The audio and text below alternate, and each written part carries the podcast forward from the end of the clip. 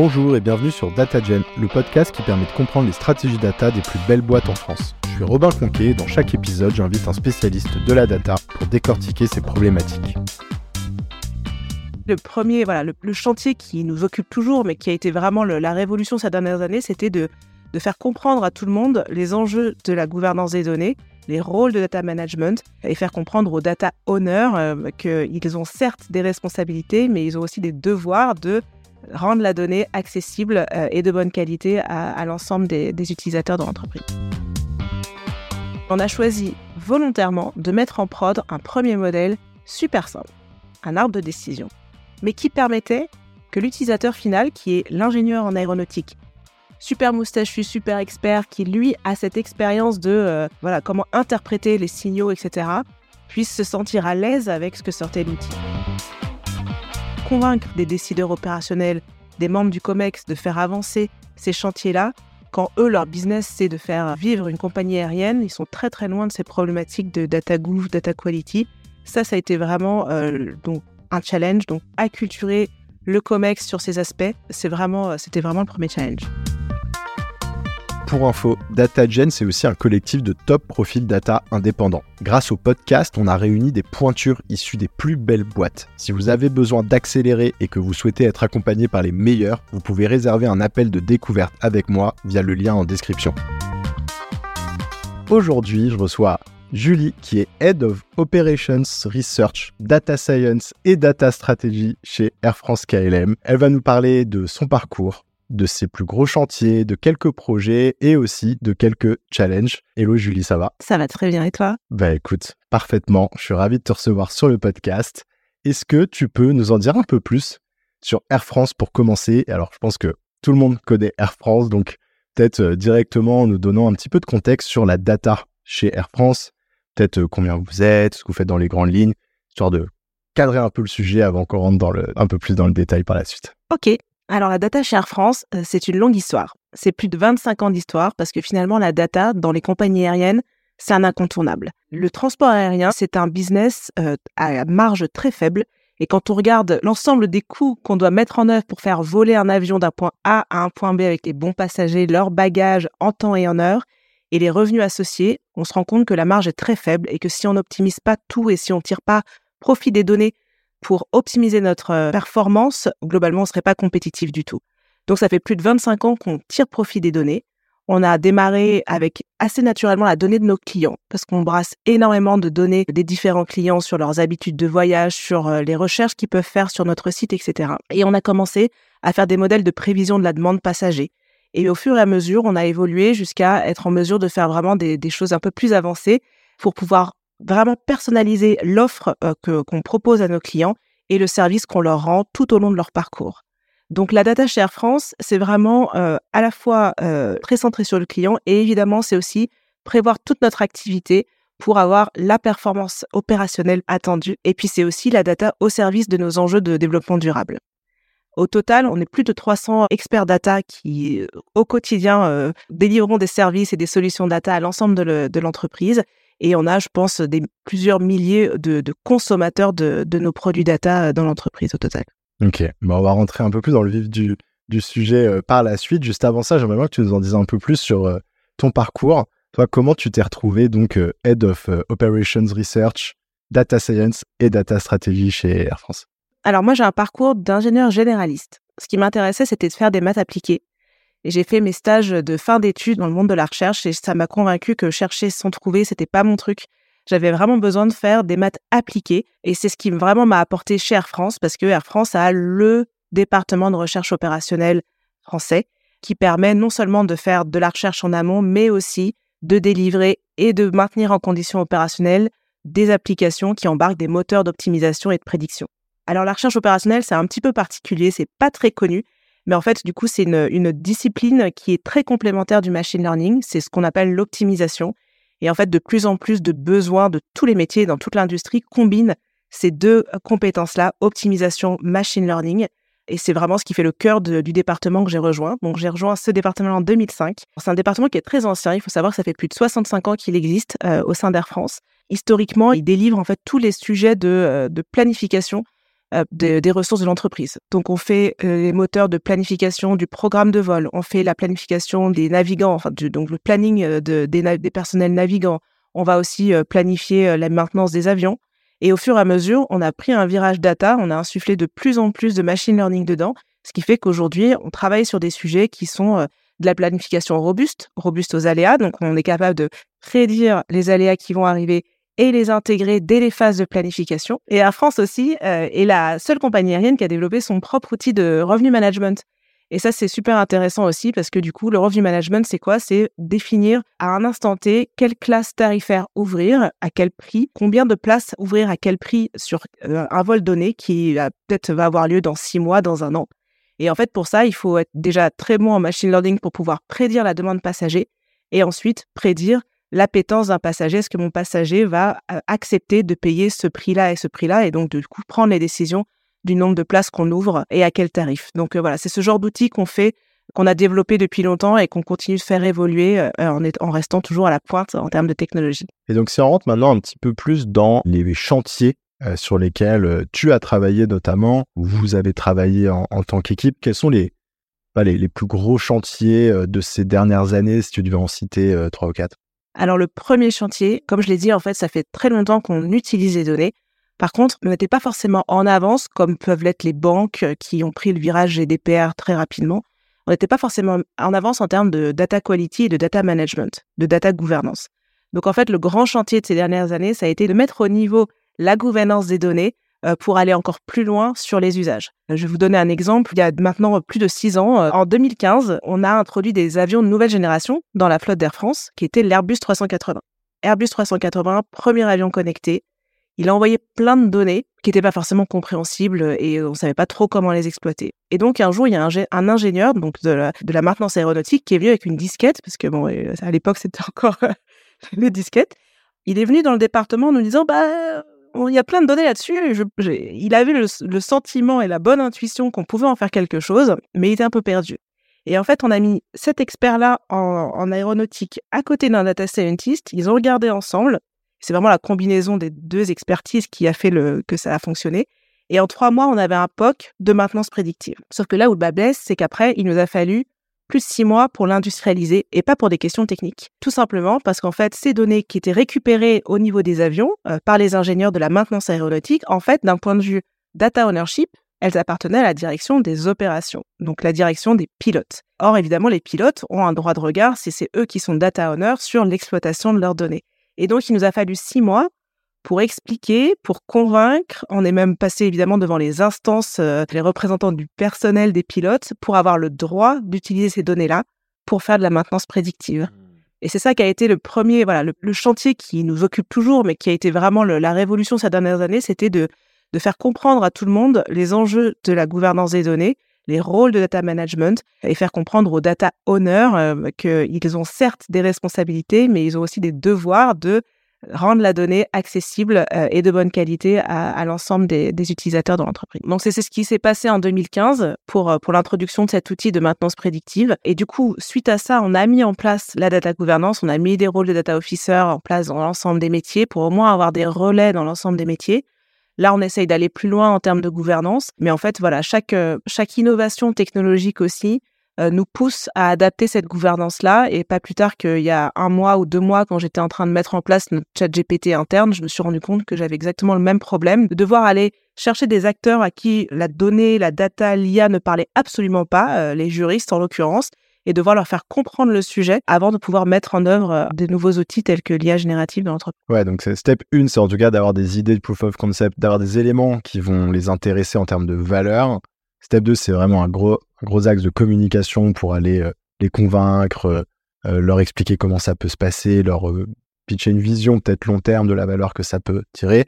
Et step 3, en revanche, c'est vraiment déroulé après presque une mise en place opérationnelle où là, il va y avoir des recrutements carrément soit dans leur département ou même dans le département data pour créer après des, des ponts de gens qui vont travailler ensemble pour développer ces sujets-là. Du coup, quel est le deuxième chantier? Alors le deuxième chantier que j'ai envie de mettre en avant, c'est l'adoption. Ça, c'est quelque chose qui est vraiment au cœur de nos préoccupations depuis plus de 65 ans que le département existe, depuis qu'on fait des outils. On peut faire l'outil le plus parfait, on peut trouver les solutions les plus optimales en recherche opérationnelle, on peut faire la prédiction qui répond exactement aux besoins métiers.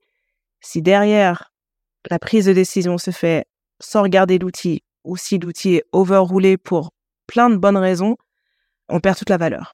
Et on a trop tendance à aborder le sujet d'un point de vue solution, technologie, performance, etc. Là où en fait, euh, on oublie l'aspect adoption, l'aspect transformation des usages métiers derrière, qui est en fait essentiel. Je rebondis toujours sur mon exemple de maintenance prédictive, parce qu'en fait, cet exemple-là, quand je vous dis qu'on avait un premier POC, on avait un premier POC euh, qui n'était pas super satisfaisant d'un point de vue machine learning alors qu'on savait déjà que avec des algorithmes bien plus avancés, on commençait déjà à faire un peu de, deep learning à l'époque, qu'on aurait des performances bien plus importantes. Mais on a choisi volontairement de mettre en prod un premier modèle super simple, un arbre de décision, mais qui permettait que l'utilisateur final, qui est l'ingénieur en aéronautique, super moustachu, super expert, qui lui a cette expérience de euh, voilà comment interpréter les signaux, etc., puisse se sentir à l'aise avec ce que sortait l'outil. Parce que de manière ultime, c'est lui qui prend la décision de faire une dépose de pièces. Le cas d'usage derrière, c'est quoi? C'est on a des pièces qui coûtent des milliers, des fois des centaines de milliers d'euros. Quand elles tombent en panne, alors déjà, on n'a pas envie de les changer avant qu'elles tombent en panne parce que ça nous coûte très cher. Par contre, on n'a pas non plus envie que notre avion tombe en panne à l'autre bout du monde parce que dans ce cas-là, il faut acheminer une nouvelle pièce, acheminer le mécano qui sait euh, la réparer, euh, en l'occurrence en parallèle réacheminer les passagers avec un autre avion, donc c'est hyper coûteux. Donc l'enjeu de la maintenance prédictive, c'est d'être capable de dire dans combien de temps on estime que la pièce va être défaillante pour prendre la décision quand l'avion est sur une base de maintenance à Roissy, à Orly, de déposer la pièce et de la changer. Où est-ce qu'on attend le prochain euh, trajet? Où est-ce qu'on attend le prochain trajet? Et ça, du coup, c'est vraiment une décision humaine de l'ingénieur en aéronautique qui, qui prend cette décision-là de manière ultime. Et du coup, il fallait qu'on gagne la confiance, en fait, de cette population-là voilà, on a fait évoluer le produit, on a gagné en confiance, il était utilisé au quotidien par les utilisateurs et c'est uniquement là qu'on a commencé à revenir vers le métier en leur disant, mais vous savez, euh, on pourrait aller plus loin en termes de performance du modèle, etc. Et du coup, depuis l'année dernière ou il y a deux ans, on a enfin un modèle de machine learning qui tourne dans cet outil de maintenance prédictive et c'est une vraie fierté pour nous parce que finalement, on le savait depuis le début que ce serait plus performant et ça nous a pris des années pour en arriver là. Par contre, pendant toutes ces années-là, on a apporté de la valeur au métier. Et c'est ça qui est le plus important. Oui, puis il y a une confiance qui s'est établie. Il y a aussi peut-être une maturité qui s'est développée sur les autres chantiers, euh, typiquement que tu évoquais avant, data governance, data quality, pour te mettre aussi en ordre de marche, pour mettre en place cet aspect euh, machine learning. Du coup, on arrive sur le troisième chantier. Alors, le troisième chantier, qui aussi est un, un chantier qui va prendre beaucoup de temps, mais qui est essentiel dans une compagnie aérienne, Contrairement à d'autres entreprises, on n'a pas de business unit. On n'a pas des, entités qui ont leur propre PNL. On a des directions métiers qui doivent collaborer ensemble en permanence. Donc en fait, euh, au cœur du travail au sein d'une compagnie aérienne comme Air France KLM, c'est la transversalité. Et je suis intimement convaincu que la data et l'IA, c'est vraiment un des piliers majeurs pour assurer cette transversalité-là dans toutes les prises de décision qu'on prend, des horizons très stratégiques de planification, de dimensionnement, jusqu'aux horizons, au jour J, de prise de décision en temps réel. Euh, est-ce que je retarde un vol Est-ce que je swap de vol, etc. Donc euh, la transversalité, pour moi, ça passe par le fait que beaucoup de métiers ont des cas d'usage très similaires déjà. Donc il faut impérativement construire des briques de prédiction de machine learning qui soient réutilisables d'un métier à l'autre. Donc typiquement, très vite, beaucoup de cas d'usage de classification, par exemple, d'analyse de verbatim. Donc très vite, on a mis une brique en place qu'on appelle NLP as a service qui est plugable par n'importe quel métier en fonction de leur cas d'usage pour pas que chacun réinvente la roue. Ça, c'est la première chose. Et la deuxième chose, euh, c'est qu'on a besoin aussi d'avoir une certaine cohérence globale dans les outils de prédiction. Et donc, on fait des outils de prédiction qui vont être partagés, qui vont être fournis à l'ensemble de l'entreprise. Typiquement, on a besoin de prévoir le nombre de passagers qui vont être à bord de nos avions. Pourquoi? Parce qu'à partir du nombre de passagers qu'on a à bord de chaque avion, on est capable d'estimer combien il va y avoir de passagers à l'aéroport à telle heure. Donc, on va être en mesure de discuter avec Aéroport de Paris pour qu'ils dimensionnent bien les postes inspection filtrage, pour qu'il y ait suffisamment de, banques ouvertes quand vous venez à l'embarquement, enfin, embarquer, etc. Mais aussi, ça nous permet de savoir exactement combien de plateaux de repas il faut charger à bord des avions. Même le volume d'eau qu'on charge dans les toilettes des avions, en fait, on le prédit en fonction de ce nombre de passagers-là. Euh, ça nous sert aussi à estimer le nombre de, passagers qui vont venir dans les salons euh, des euh, Air France, etc. Oui, parce que tu peux pas en last minute changer le nombre de litres d'eau. Et c'est vrai que tu peux acheter tes billets jusqu'à la fin. Donc en fait, je sais pas à quel moment ça se fait, mais potentiellement la prévision qui a lieu à une semaine avant le vol, c'est là-dessus que vont partir les gens pour dire il y aura tant de litres d'eau, tant de plateaux repas, tant d'éléments, etc. Bon, il y a toujours temps euh, si vraiment il y a un problème de, je suppose, d'être réactif. Mais, euh, mais l'idée, c'est d'aller vraiment chercher le plus de précision possible pour ne pas gâcher, euh, pas gâcher l'eau. Et... et... les décisions, elles sont même prises vraiment en amont quand il faut dimensionner les équipes qui vont charger les bagages, par exemple. Ça se fait des mois à l'avance. Donc, il faut avoir une bonne prédiction à un moment où on a quasiment personne qui n'a encore acheté de billet d'avion sur le vol en question. Mmh. Cette prévision-là, on a besoin de la partager. On n'a pas envie que chaque direction métier, pour ses propres usages, donc la direction des bagages ou la direction qui s'occupe des salons ou la direction qui voilà, réinvente sa propre prédiction, en fait, finalement, pour ses propres besoins de dimensionnement. Donc cette prédiction-là, elle doit être partagée. Et c'est vraiment cet enjeu de transversalité, que les prédictions soient homogènes, alignées aussi en termes de modélisation, parce qu'au fur et à mesure que le temps passe, on a de plus en plus d'informations. Donc quand je fais, euh, par exemple, de la prédiction de retard, quand je suis six mois à l'avance, je vais prendre des données historiques sur les vols euh, de même type, etc. Mais quand je suis à H-20, je sais déjà que mon vol, le vol d'avant est en retard. Donc j'ai des informations bien plus fines pour pouvoir prédire le retard d'un vol. Et pour autant, il ne faut pas que ma prédiction euh, bouge trop quand je change d'horizon de temps. Donc il y a aussi une, forme d'homogénéité à avoir en termes de modélisation. Oui, et puis si elle bouge, dans un horizon de temps qui évolue, il faut presque avoir des tests d'une prédiction à l'autre pour valider, OK, à horizon plus loin, euh, la prédiction, euh, je sais pas, sur les ventes a changé. Est-ce que la prévision sur euh, l'eau, le fuel ou sur d'autres éléments est, encore cohérente ou est-ce qu'en fait on a deux modèles qui se comportent du coup de manière pas cohérente l'un avec l'autre et donc c'est un écosystème en fait de, de modèles qui doit être en place et ça, du coup, au quotidien, sur un axe un peu plus opérationnel, qu'il y a différentes squads qui s'occupent des différents produits, tu t'assures qu'ils discutent entre eux. Enfin, quels sont les éléments mis en place, s'assurer que cette transversalité existe Alors nous, on va beaucoup suivre hum, l'organisation et la gouvernance des métiers. Donc euh, sur des produits transverses comme la prédiction de trafic qui sont utilisables partout dans l'entreprise, on a un product owner côté métier qui lui centralise les besoins de tous les métiers et du coup, moi, j'ai qu'une squad en face. Par contre, il peut arriver que euh, pour euh, des besoins qui sont assez similaires, il y ait des product owners côté métier qui soient différents parce que les besoins sont quand même un petit peu différents. Dans ce cas-là, j'ai bien deux squads, deux product teams différentes et je vais vraiment m'assurer qu'ils parlent vraiment ensemble pour être sûr que vraiment on mutualise au mieux ce qui est fait d'un métier à l'autre. Est-ce qu'il y avait un autre chantier dont tu voulais nous parler? Alors, le gros chantier de ces derniers mois, c'est la démocratisation des usages data, parce qu'on part vraiment d'une expertise data très ancienne, en fait, au sein d'Air France, mais très centralisée et très pointue. Et vraiment, l'enjeu pour nous, c'est de diffuser des compétences data dans l'ensemble de l'entreprise, en commençant par des choses assez simples finalement. On n'a pas besoin, enfin, on va pas commencer à faire de l'IA quand les bases sont pas acquises en termes de, de, qualité de données, en termes de reporting, de dashboarding, etc. Donc, ce qu'on a fait, en fait, c'est que en 2022, on a créé notre Data Factory. Euh, et la Data Factory au sein d'Air France, alors c'est un lieu, c'est un lieu qui est au cœur du siège d'Air France, qui est une vitrine technologique et qui est euh, l'endroit, en fait, on l'appelle le campus de la, de la communauté data. C'est là où se retrouvent en fait non seulement les experts data, mais aussi les experts de la transformation, l'ensemble des métiers, les experts de la communication, des ressources humaines, etc. Il n'y a pas d'équipe à proprement parler.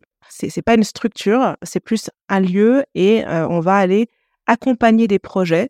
En fonction de chaque projet, je vais aller chercher la bonne équipe de data scientist ou de ML engineer ou de data engineer qui vont accompagner le projet. On va l'incuber, on va l'accélérer, etc. Donc, on fait trois types de choses dans ce lieu. On fait évidemment l'acculturation, la formation, voire même la reconversion euh, pour les profils data. Euh, parce qu'on s'est rendu compte qu'on n'avait pas forcément, euh, enfin, on avait un, manque d'attractivité sur certains profils data, comme les data stewards, notamment dans les métiers.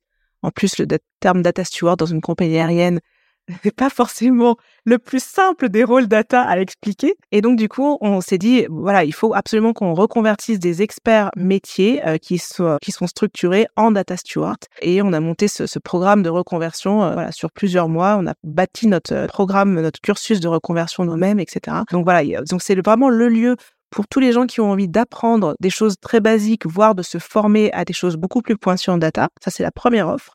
La deuxième offre, c'est une offre plus classique en fait d'accélération de, projets data.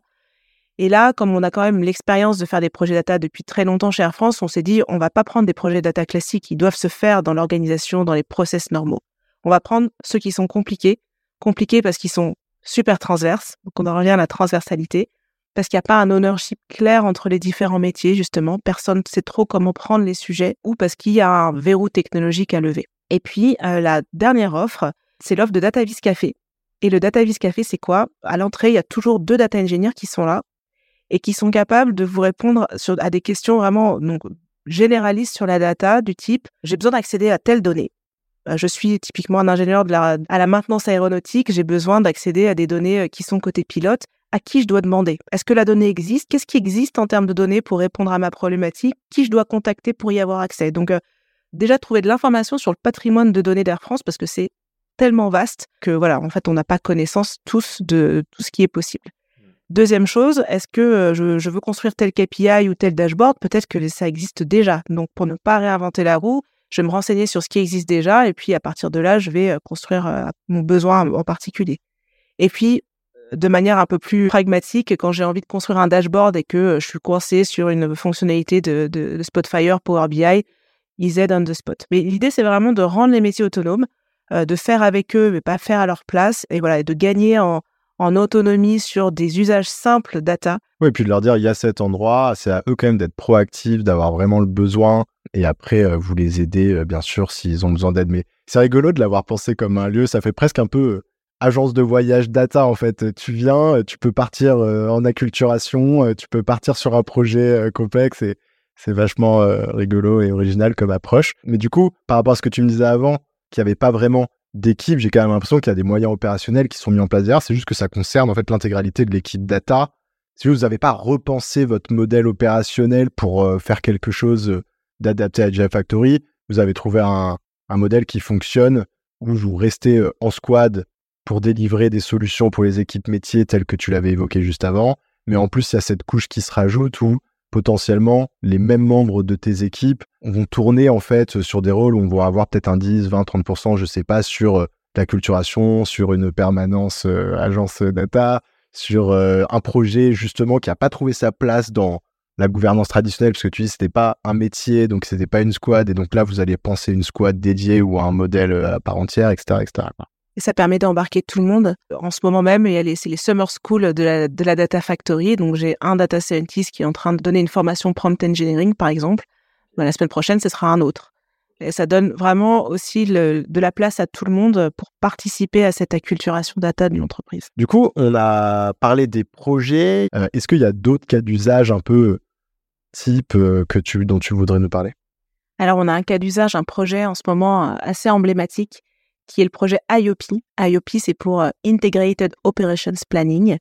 Finalement, c'est le fait de planifier de manière intégrée toutes les ressources de l'entreprise. On ne voit pas trop au départ ce que la data vient faire dedans, mais en fait, l'idée, c'est euh, de pouvoir prendre les bonnes décisions en matière de dimensionnement, planification, régulation au jour J en transverse. Donc, euh, comme je le disais tout à l'heure, quand on construit le programme de vol, il faut s'assurer qu'on va avoir suffisamment de personnel navigant pour couvrir le programme de vol, on va s'assurer euh, que d'un point de vue opérationnel à Roissy, il y a suffisamment de personnel pour euh, charger les bagages à bord des avions, euh, qu'il y a suffisamment de portes. Enfin voilà, il y a des, questions d'infrastructure aussi. En fait, tous les métiers opérationnels de l'entreprise sont concernés par ce, programme de vol-là. Et ce programme de vol-là, quand on le construit des années en avance et quand on le fait évoluer en avance des saisons, etc., chaque décision qu'on prend requiert un arbitrage en fait entre plein de directions métiers. Et donc, du coup, derrière, la couche data, elle est super importante parce que c'est cette couche-là qui va nous permettre d'avoir des indicateurs partagés. C'est ce qu'on appelle la common currency. En fait, la data devient la monnaie ou en tout cas la manière dont les métiers vont échanger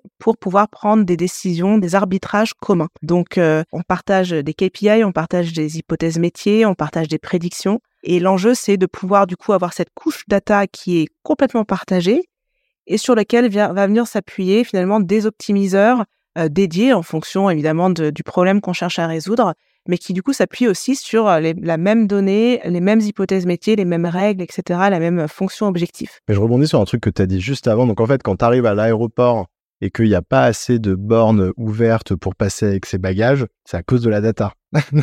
c'est à cause de la data ou c'est à cause de, de la difficulté qu'on a à négocier avec Aéroport de Paris qui mettent euh, plus de, personnel pour ouvrir euh, ces, ces postes inspection filtrage?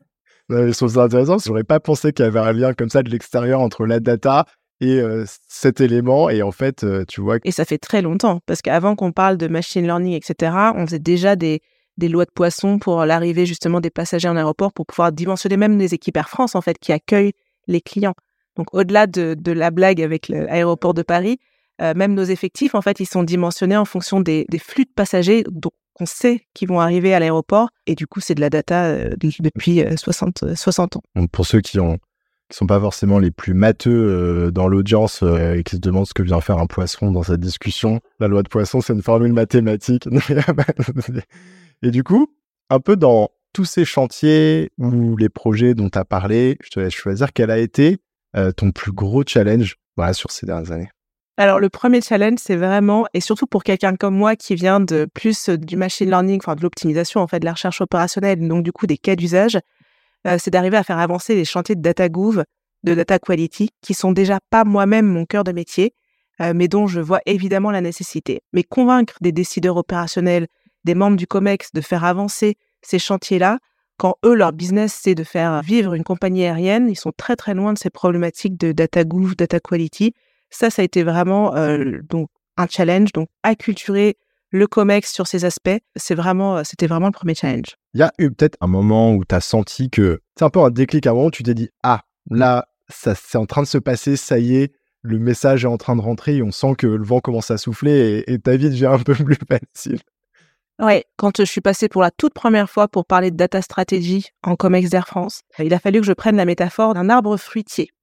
Et donc, je leur ai expliqué finalement que bah, l'arbre, il avait des racines qui, et qu'il fallait nourrir les racines et que ça collectait toutes les données, etc. Et puis que bah, si on voulait avoir des fleurs, c'était bien, mais qu'il fallait tailler des branches de temps en temps parce que sinon, euh, ça partait dans tous les sens et ça donnait pas de fruits. Et que euh, des fois, voilà, c'était important de savoir quelle forme on voulait donner à son arbre ou tailler euh, pour pouvoir, enfin, pour faire en sorte que les fleurs deviennent des fruits. Donc, euh, je faisais la métaphore du POC, c'est une fleur, le, produit, c'est un fruit, et pour avoir des fruits, bah, il faut s'en occuper de son arbre, il faut évidemment euh, bien arroser les racines. Enfin, voilà. Donc, j'ai été obligée de prendre cette métaphore-là. Ça a parlé, voilà. par contre, voilà, je leur parlais vraiment cas d'usage, je leur parlais business. Et là, plus récemment, en Comex Group, cette fois, je me suis vraiment rendu compte du shift qu'on avait réussi à faire quand pour la première fois, j'étais en mesure de leur présenter une planche avec uniquement des principes de data gouvernance, de data management. J'aurais jamais pu le faire il y a deux ans. Et le fait de se le permettre et que les gens réagissent en séance sur des principes de data management au COMEX du groupe, ça, c'était vraiment un signe que la culturation faisait son chemin petit à petit. Et donc, euh, je t'ai un peu coupé. Euh, tu voulais nous parler d'un deuxième challenge. Je voulais juste revenir sur l'adoption pour expliquer que ça, ce sera toujours le challenge. Et donc, moi, j'encourage mes équipes à être hyper pragmatiques pour, pour vraiment se mettre à la place de l'utilisateur. C'est très différent quand tu fais un produit qui va être utilisé par euh, des gens qui sont euh, dans des fonctions support, qui ont le temps d'analyser un scénario, qui ont le temps de comprendre la sortie d'un optimiseur, d'un, et, qui ont le temps de s'approprier une solution. C'est complètement différent de le faire un outil pour des décideurs opérationnels qui, au jour J, sont les gens qui ont deux minutes pour prendre la décision de est-ce que j'annule le vol, est-ce que je le retarde d'une demi-heure, qu'est-ce que je fais?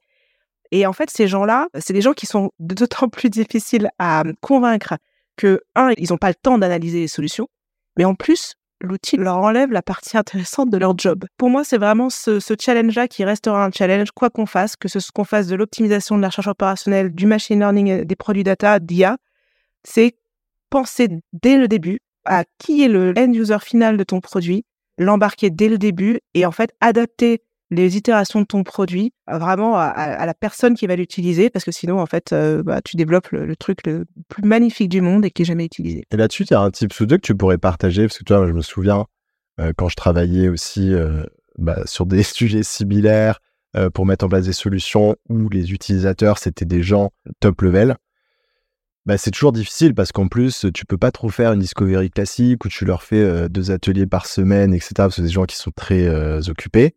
Euh, toi, comment vous y prenez? Est-ce que c'est juste vous avez de la doc pour comprendre leur métier du quotidien? Est-ce que quand même tu pousses pour que tes équipes elles aient un temps avec ces personnes-là? Est-ce que du coup tu travailles plutôt avec leur entourage? Est-ce que c'est en fait ces gens qui sont très accessibles et malgré ce que tu as évoqué, qui sont proactifs ou qui ont envie? Enfin, comment vous y prenez? Alors en fait, il y a toujours des fonctions support qui nous guide sur justement la compréhension du métier, de ces challenges, etc. Par contre, ce qui est hyper important, c'est d'être avec les gens, donc sans les déranger, parce que c'est des populations opérationnelles, c'est très, enfin voilà, donc on est, on reste à côté, on regarde comment comment ils travaillent, et puis on cherche pas tout de suite à leur donner des outils d'IA en fait. C'est-à-dire que les premiers, la base, c'est déjà de leur donner des outils qui leur permettent d'évaluer les choix que eux font. Donc, je décide d'annuler ce vol-là, paf, j'ai un KPI qui me dit ça va coûter tant. En fait, je pense que c'est vraiment leur donner d'abord de la data brute, des KPI, avant d'essayer de leur donner des choses optimisées ou de la décision. Quelles sont les prochaines étapes pour l'équipe euh, data chez Air France KLM Il y a beaucoup d'étapes différentes. En matière de gouvernance, déjà, euh, on est en train de, structurer un, un, data office, un data and AI office pour le groupe.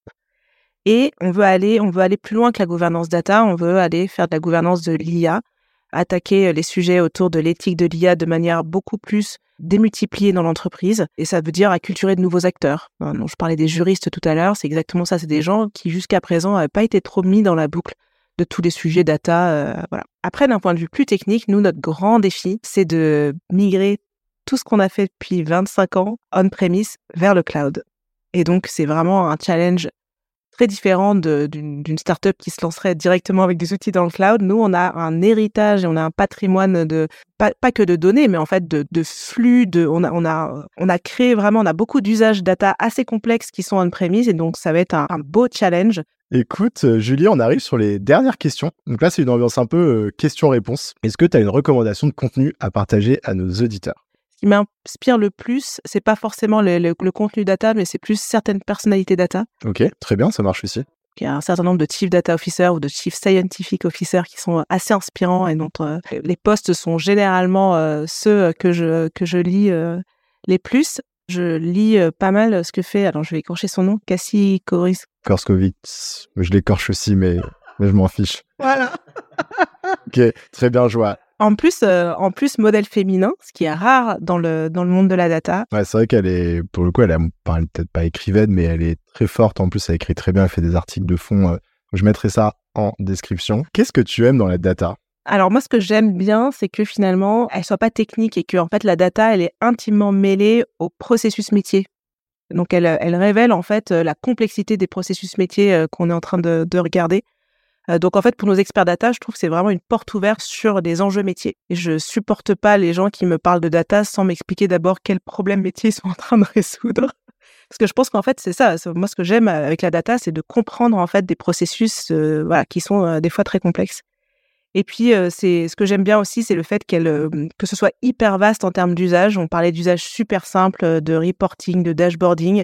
Dans mes équipes, on fait aussi des trucs super pointus en recherche opérationnelle, en machine learning, etc. Et en fait, du coup, voilà, la multiplicité de ces usages fait qu'elle rassemble des gens quand même super différents, mais qui, sont animés par la même passion. Oui, et à la résolution euh, de problèmes business. Qu'est-ce qui t'a le plus fait progresser? Qui m'a fait le plus progresser, c'est un, le secteur de l'aérien, parce que je trouve que c'est un terrain de jeu qui est extraordinaire pour des gens qui ont envie de faire de l'optime ou de la data.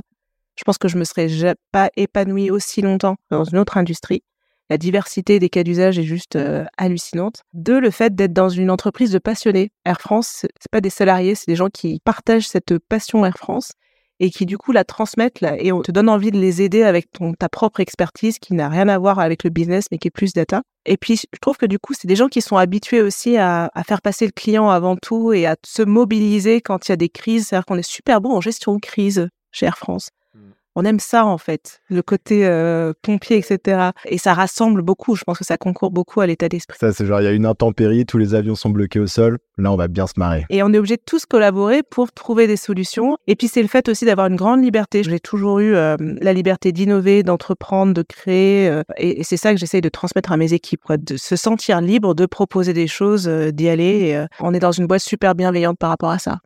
Ok. Et enfin, quel est le meilleur conseil qu'on t'ait donné?